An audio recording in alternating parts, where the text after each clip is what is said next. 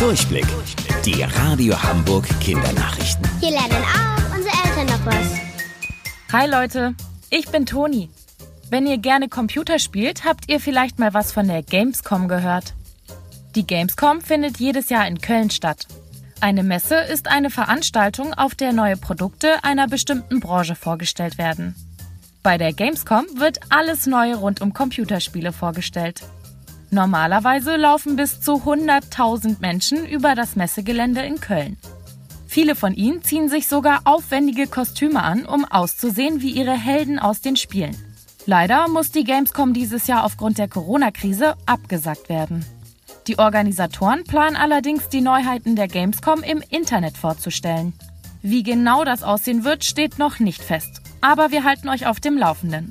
Übrigens, solltet ihr ein Ticket für die Gamescom dieses Jahr gekauft haben, bekommt ihr euer Geld zurück. Houston, wir haben ein Problem. Das ist einer der bekanntesten Funksprüche aus dem Weltall.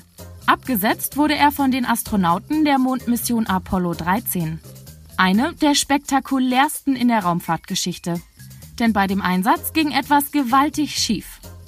Die Astronauten haben es nur mit viel Glück zurück auf die Erde geschafft. Und das war heute vor 50 Jahren. Was ist denn da passiert? Eigentlich sollten drei Astronauten auf dem Mond Experimente machen und Steine mit zur Erde bringen. Doch dazu ist es nie gekommen. Zwei Tage nach ihrem Start gab es plötzlich eine Explosion, die das Raumschiff beschädigte. So schwer, dass nicht genügend Sauerstoff, Wasser und Strom für die restliche Reise vorhanden war. Einfach zurück zur Erde fliegen war aber auch nicht mehr möglich. Dafür hatten sie nicht genug Treibstoff. Wissenschaftler auf der Erde entwickelten schnell einen Notfallplan. Die Astronauten mussten in ein kleineres Raumschiff umsteigen und den Mond umrunden. Seine Kraft hat dem Raumschiff dann Schwung gegeben, um zurückzukommen. In der kleinen Kapsel war viel weniger Platz und Essen und Trinken musste streng eingeteilt werden, damit es reicht. Auch die Luftfilter waren irgendwann überlastet und giftige Gase gelangten in das Innere.